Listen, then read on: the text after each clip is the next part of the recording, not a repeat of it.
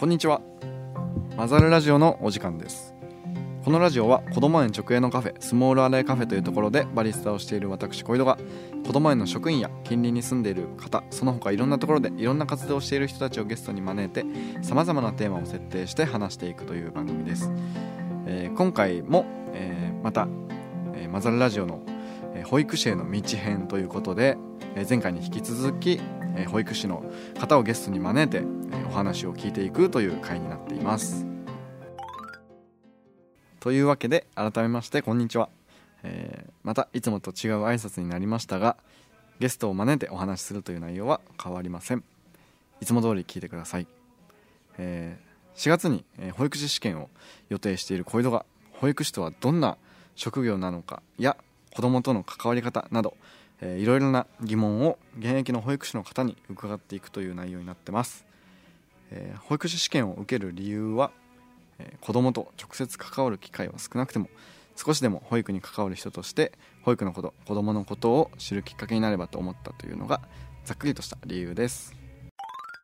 それでは、えー今回のゲストを紹介します、えー前回に引き続き、えー南さんと美咲さんです。よろしくお願いしますお願いします。またちょっと改めてあの2人の紹介を軽くするんですけど、えー南さんは、えー今0歳クラスの担当ですねはい。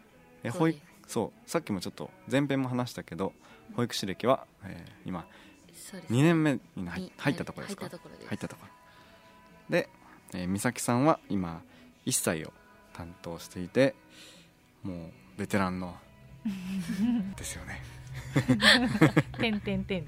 そうですって言いづらいですよね。10年ってすごいですよねなんかもう10年以上ってことですもんね10年以上ですいやーなねん。か気がつけば。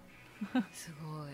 10年以上何かを続けたことなんてないから想像もできないですけど私も最長かもしれない。最長うんなんか今までその保育士以外はい。でその事務の仕事をしてたって言ってたけど、はい。それ以外ではなんかやってました？なんかボランティアではい二十歳から二十歳じゃないか10 19歳18歳19歳ぐらいの時から30歳まであのその平日は仕事をして休日は児童養護施設でボランティアをしててへえあのその虐待ではい。あのあお預かりしてるお子さんとか、うんあのそのご両親が亡くなってうん。あの家庭の状況でお預かりしているお子さんとかと一緒に過ごししてたぐらいですかね、だからなんか仕事ではないけれどでもやっぱりまあ子供と関わってうんる感じですかね、うん。すごい。その児童養護施設で働くなんかきっかけみたいのはあったんですか？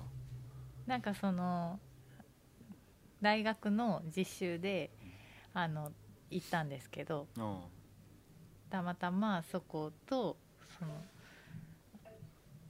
私のキャラが一致したんですかね、うん。あったのか。う。ん なんかあのこれからも来ませんか？って声をかけていただいて。へでえー、って思ったんですけどこんな私でよかったら と思って行き始めたらやっぱりあの子供との関係があのできてくるのでうん。まあいろんな大人がねあの生きていく中でいろんな人と出会ったりとかいろんな大人もいるんだけれどあのこういう大人もいるよっていう気持ちでうん。ちょっと、なんて言うんですかね。嘘つかないってういう。ん。いうのをうんそこの施設では私の中でねモットーにしてて、した約束は絶対守る、うん。万が一本当に急休養のね例えば3.11とか起きてちょっととってもそちらには行けないみたいな状況の場合にはあの、まあ、電話でうん。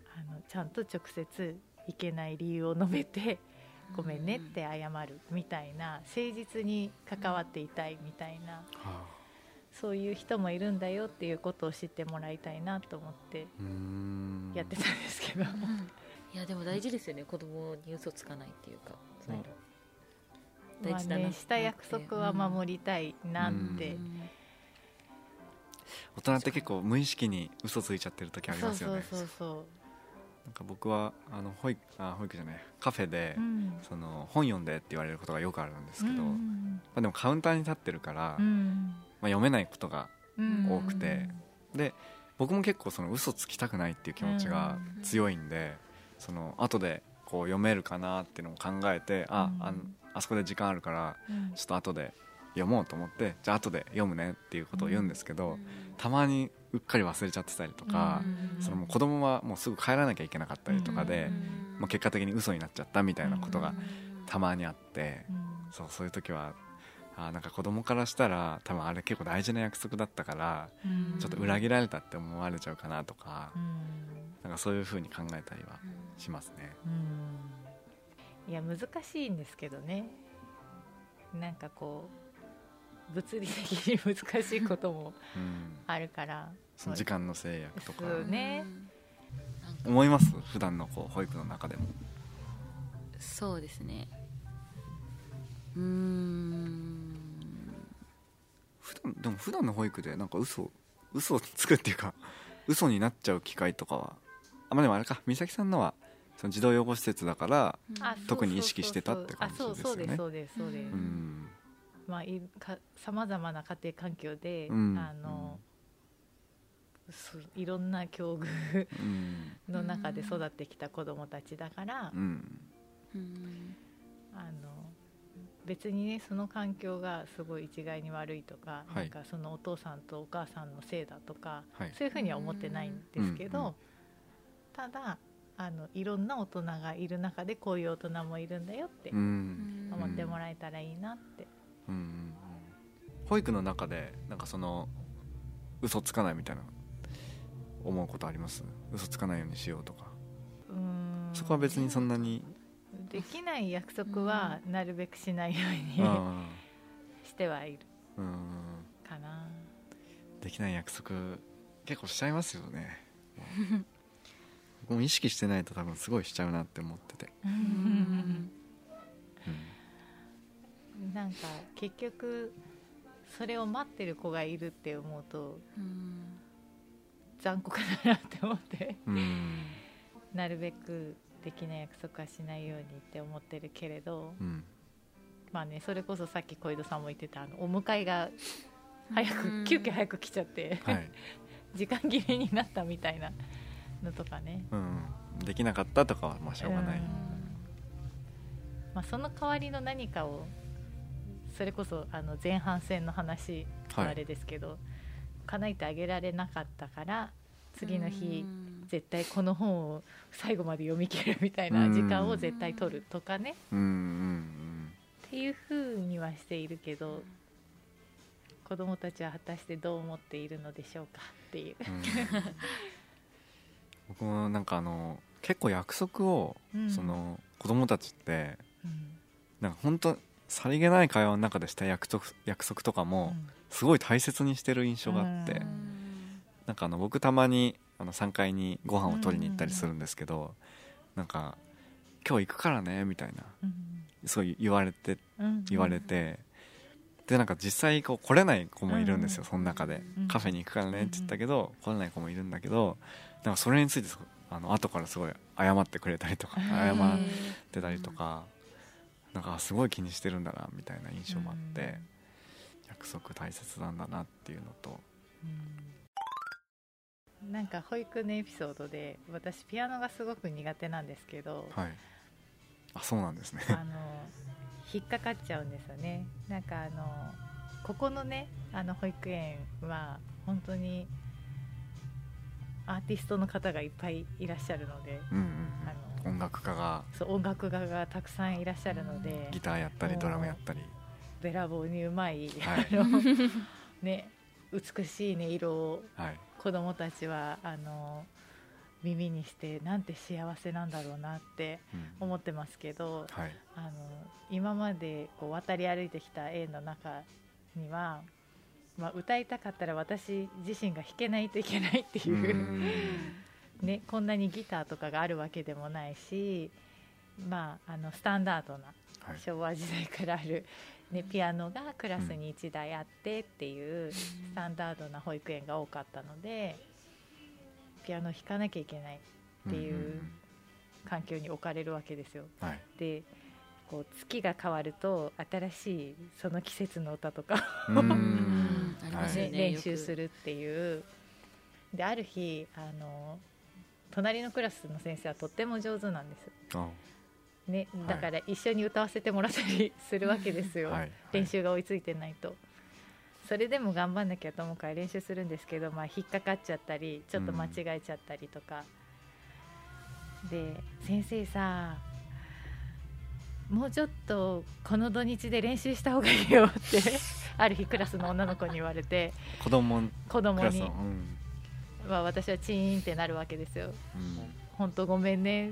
ち こんな私が他人ね。で これでも頑張ってるんだって思う気持ちともう本当にごめん。こんな私が他人になっちゃったばっかりに大好きな歌も楽しく歌えないって。あちょっとこうネガティブになることもあったんだけれどーはい。だけどその土日に必死に練習するわけですよ。だからはい。悔しいし、うん。なんかその世界を壊したくないって思うから、うん。必死に練習して月曜日の朝の集いとかで弾ってこう今までよりはこう滑らかにねうん弾けたりするした時にその女の子が「先生どれだけ土日で練習してきたの？今日はとっても先生のピアノで上手に歌えた」ってあー。わ嬉しい言ってくれて なんか子供ってすごいなと思って。うん。なんか例えばね、まあ、普通の仕事だったら、まあ、はい。保育とかじゃなくても、こうこういうところを何とかしときなさいよってこう上司の人とかにうん。言われて、うん。言われっぱなしでそれをいくら改善しても、あんたよく頑張ったわねとか、うん。ね、あのいずれの結果で言われることはあっても、うんそのことに対してこうフォローしてくれるってなかなかなくないでなすか？かなかないと思います。だけど子供はちゃんと自分が言ったことにを覚えてて、うん。ちゃんとそれが変化したことに気づいて言葉を返せるってすごいなと思って、うん。ちょっとその時涙が出そうに大人になるとなんかこうややることが当たり前みたいなうん。感じがあるから、もうできて当たり前みたいな、うんそれこそなんかこう日々のやることに追われてるっていうのがうん。あの普通なのかなって思うけれどやっぱりなんか子供がいる世界ってうん。こう時の流れ方がねうん。そうやってなんかなんていうんだろう細やかに刻まれてるっていうか。はいはいはい。そう。細やか子供の時の流れの中にこう自分がこう深く関わってるんだなっていうことに気づかされたりとか。なんかあの名古屋さんの会の時に、はい。あの年度末のなんかいろいろやらなきゃいけないことに追われてるけれどっていうくだりなかったですか？えっとはい。でなんか子供がそのそれを感じずに過ごせるのが今だけなんじゃないか。子供時代だけなんじゃないかみたいな話じゃなかったでしたっけ？そうですね。うん。なんかえっとそれにも通ずるのかな？今のことってってちょっと思ったりしました？なんかどんなこう大人はいろんなこうやらなきゃいけないことにはい。とか情報量が多すぎてはい。あれだけれど子供はこう目の前のことあその世界で生きているからあはい。なんかその自分の言ったこととあかそういうのをだ。覚えてられるというか、はいうん。だから例えばその子供がこう何かこう叩いた時に出た音に感動するとあか、そうそうそうそうそうそう。そのいやいいですね。うんすごい。だからその子供が発した言葉にもすごいこうなんだろう意味があるというか、うん。ちゃんと覚えてる？うん、でそのことへの変化にちゃんと気づけるっていうのはちゃんとそこにいるっていうかそこに気持ちがあるっていうか。うんとこう接すると考えさせられることがすごいあります、ああそうかもしれない。うん。子供と接すると常にその純粋なピュアな世界に常に触れているからなんか常に自分も誠実でありたいって思うかもしれない、うん、誠実で。うん誠実入れてます？誠実誠実で。南さんはあーでも私家だと全然素直じゃないとか言われるんですけど。そう言われるんですけどすごあいでも。んなに素直にたのダンスを楽しむ子供たちといるとなんか自分なんか素直で入れてるなっていうかああ何何かわからないんですけど。はいはいはい。なんかすごい自分をなんか出せてるって言わないんですけどなんかああ素直に楽しめてるっていうかなんか思ったこともそういう感覚あるんだ。そう子供にもあの職場の人にも伝えられるっていうかなんかうん何ですかね。いやだから子供と一緒に成長してたいですね。これからも意味がわからないいやいやいやそういう感覚なんですね。あの前回か前々回のえーマザルラジオの質問コーナーみたいなのがあったんですけど、それでその子供ってすごいなって思ったことはありますか？っていうのが来ててうん。でまあ僕とな、えー園長の名古屋さんがうん答えてたんですけどそれも2人に質問しようかなと思ってこう子供ってすごいなって思ったエピソードとかあります？ちなみに僕はうん。あの前回言ったのは、あのカフェに来たうん。その4人組の子供たちがこう、まあ、一緒に遊ぼうってなってたんですけど、うん。4人で。その3人はこの遊びしたいって言って、うん。1人は別の遊びしたいって言った時に、まあそのそこでこうなんかいざこざが起きるんじゃなくて、うん。その1人の子がじゃあ分かった私たち3人は一旦この遊びしてうん。であなたはもう1人で別の遊びしててってうん一旦。で、まあ、私たちすぐこう満足して終わりにするからうんえーすごい。そうもう5分くらいしたらまた次4人で遊べる方法を考えようって言って解散したんですよ。うん。3-1で。うんで実際すぐ4人でまた遊び始めてていつの間にか、いやなんかすごいなと思って、すごいですね。すごいですよね。っていうのがあったんですけど。なんかこの1年ですごいなって思ったことある？成長とか。いやすごいな。もうなんか日々日々日々日々日々日々。日々すごいなって思いますね、うん、なんかだって初めこのゴロゴロ寝っ転がってるで赤ちゃんなったけどなんか今はなんかそれ当たり前のことがなんか歩いたりなんだろう。ちょっとわかんない。ちょっい。やでもなんだろうなんかそれ確かに。えーなんて言うんだろう。うんなんかもうお話も少しずつできるようになって。なんだろう。なんか友0歳児クラスで1歳の子なんですけどなんかお友達の名前を分かってるというか「美咲さんどこ?」って言うとピーって指さしたりしてて、えなんか分かるんだと思ってすごいなって、なんかそういうの分かるのってなんか分かんないんですけど1歳とか2歳とか3歳2歳とかかなって思ってたんですけどなんかそういうのすごいなと思って毎日のなんか大人とかの会話とかそのお友達の名前とか呼んでるのとかをよく聞いたりなんか結構周りをすごい見てるんだなと思ってそういう時にああすごいなって思います。すごくいいですね。そのすごいよね。すごい美咲さんが温かい目で見てたけど。テンパって全然僕でもちょっとすいません。わこう保育士のとしてのうん。なんかこう見方がすごい、うん。まあ、いいいいっていうか、うん、素敵な見方だなと思思いましたね、いやー本当にね 入園してきた時ねコロコロコロってこうねうん。マットの上にうん。転がって遊んでたのにね、そんな言葉が理解できるなるようになるなんて。いやすごいですねすごい進化をに遂げるよね人間人間ってすごいですね。人間って1年ですごい人間の進神秘を感じてるわ赤ちゃんのけですね成長ってすごいなと。ね。確かにな。すごいこの1年で実感できました。うんなんかそれも気づかされますね子供に、なんか当たり前じゃないというかうん。うん話すこととかうん。立つことがこう当たり前じゃないみたいなことに気づかされるきっかけになってるみたいな。うん。うん美咲さんはありますか？私はあのどこの園でも0歳児クラスを持つと必ず入園してきて最初に食事、はい。お給食を食べる離乳食を食べるときにああ。の大部分の子供が保育者からご飯をうん。拒絶するっていうへーそれがすごいなって思うんですけど。えっとなるほど。それっていうのは、はい。その今までその0歳児クラスなのでもちろんはい。生まれてからお母さんとかお父さんとかこう親しい間柄のうん。いつも密に関わってる大人以外の人と関わってないわけじゃないですか。はい。でその毎日いてくれる当たり前の存在から食事をもらっている。うん。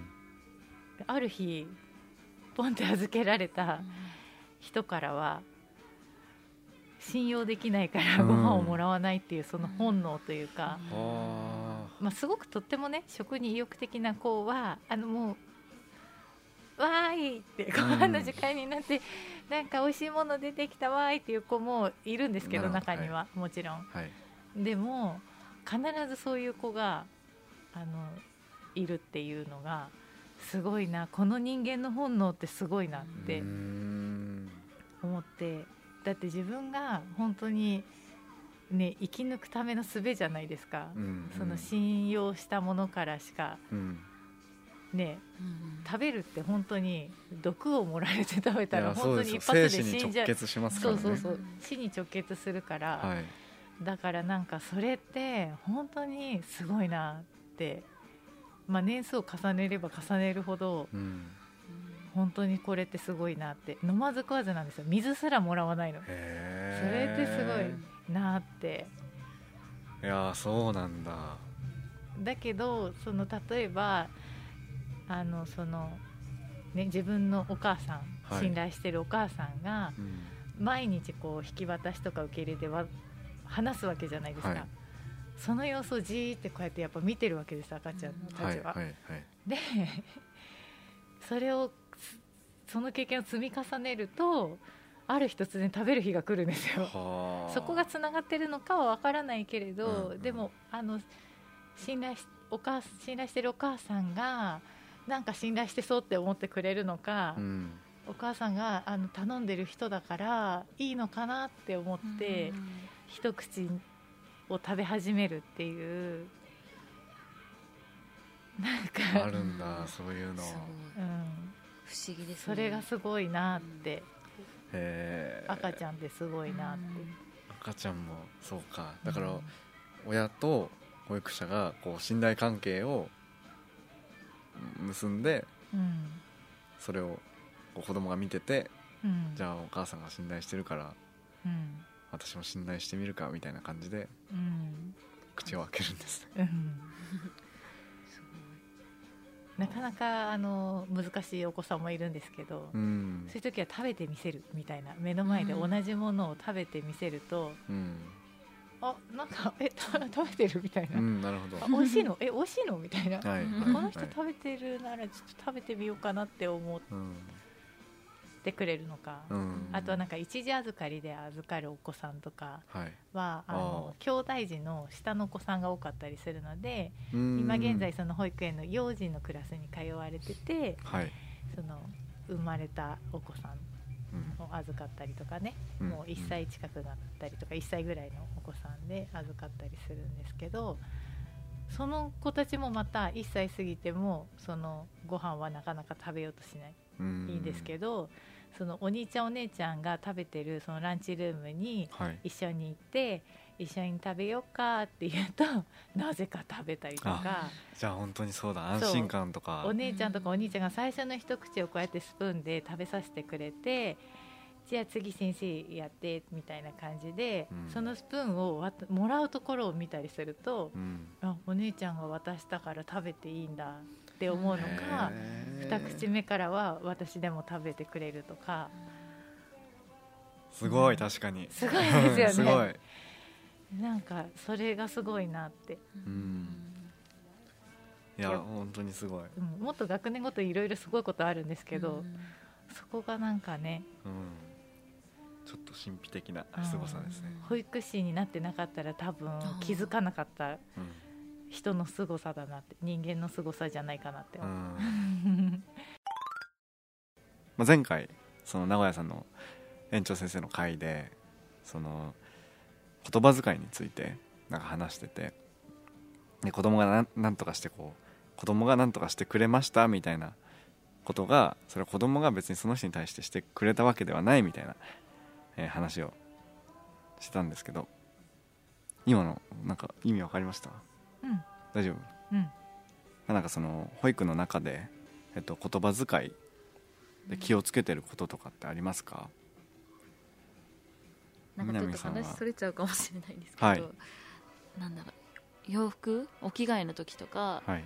もう一つ一つの行動になお洋服着替えるよって言ったりお着替えしようねって言ってその着替える時もなんかお洋服服脱ごう脱ごうねとかおむつあ履く履くよとかそういう一つ一つの動作を子供たちに伝えるのを大切にしててなんか急にんなんかやられたら「あ何?」ってなるかなっていうか。なんか急に服引っ張られてなんか脱がされたらえ？ってなんかなるなわかんないんですけどだからなんかそういうなんか一つ一つの動作をなんか行なやる前になんか言葉を添えるのは大切にしてます、ん。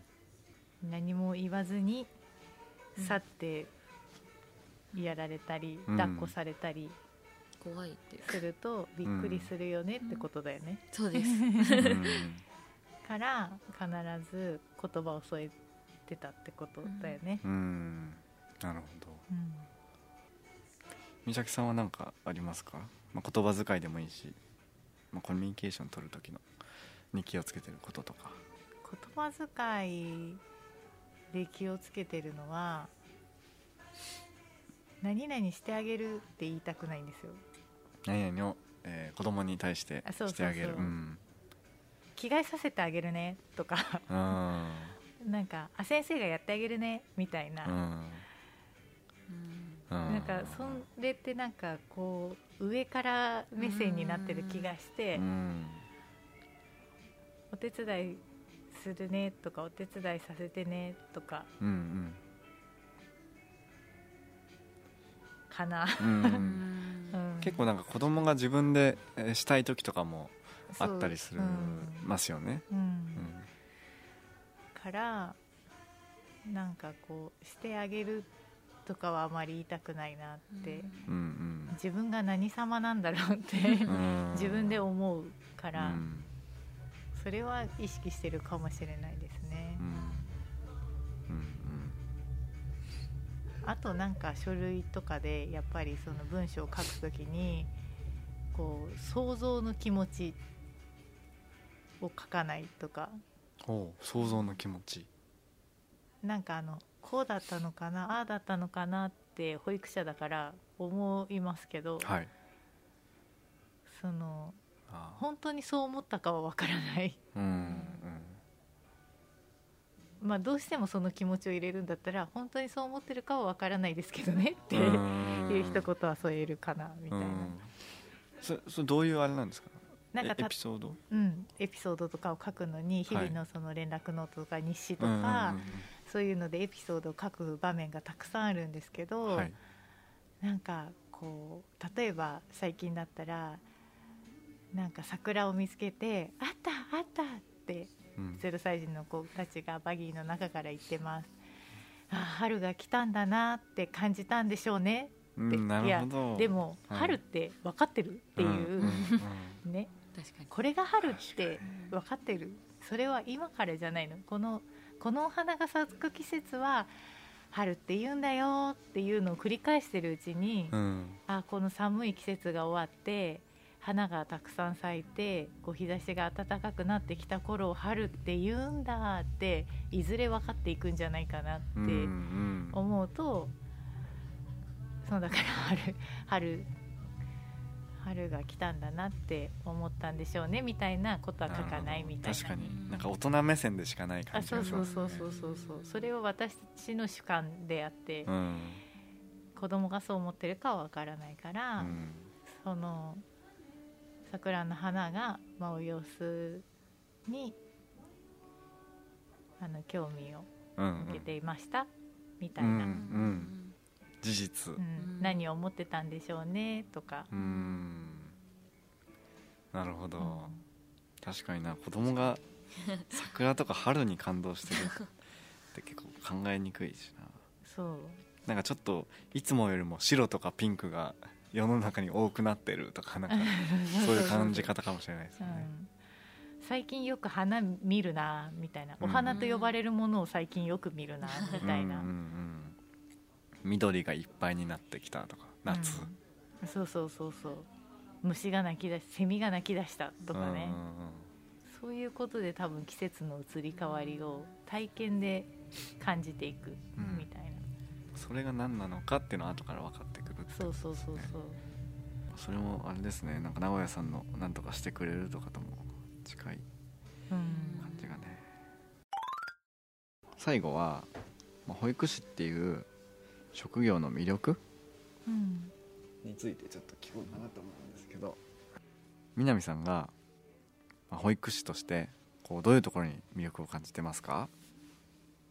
なんか自分が少しああ今日体重いなって思った時とかさっきの美咲さんと一緒なんですけどなんか子供たちとなんか朝会ってなんか遊んでたらあれ？今日体あれ？だるくなあれ？だるかったっけな？みたいな感じで なんかすごいあと一緒にいて一緒にいてというかなんかた楽しいしなんか自分も子供と過ごしててなんか気づくこととかもあるしなんかうんなんですかね。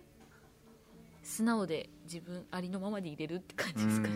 なるほど、えー美咲さんが思うこう保育士の魅力とかってありますか？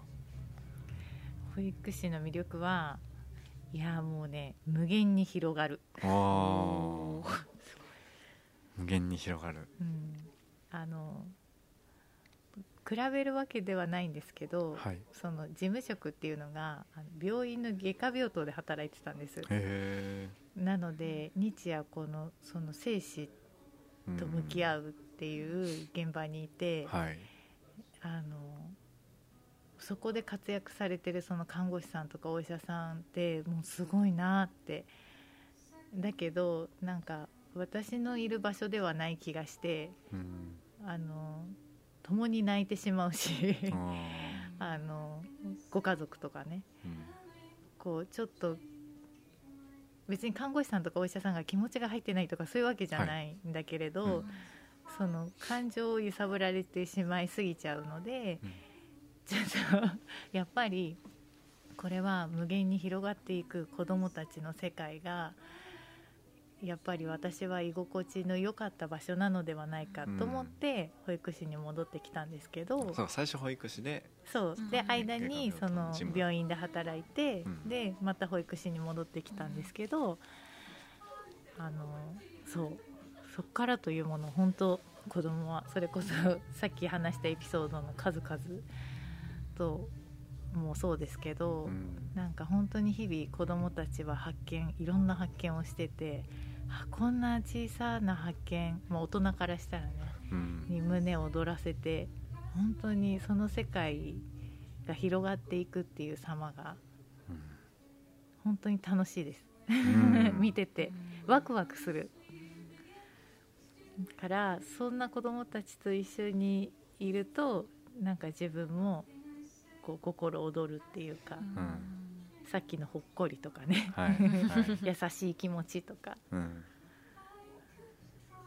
そう温かな気持ちにうん。包まれていられるっていうか、うん。うん、いやなんかわかるな。そういう世界なんじゃないかなって、うん。うん。希望がある。うんうん。感じがします、うん。なんかすごい伝わります。すごいいいと思って。うん。そうですね。えーはい、えーそれではお二人ともありがとうございました。ありがとありがうございましとうございまたした。美咲さんと南さんのコンビで。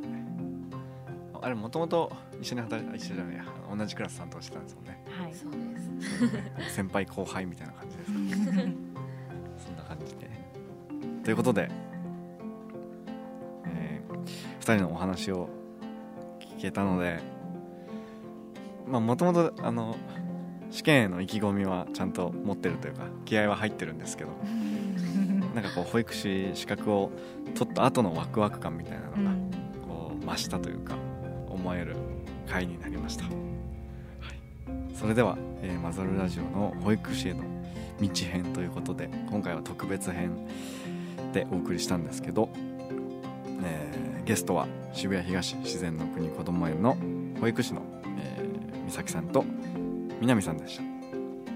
お二人とも今日は本当にありがとうございました。ありがとうございました。それでは、えーまた来週もお楽しみに。さよなら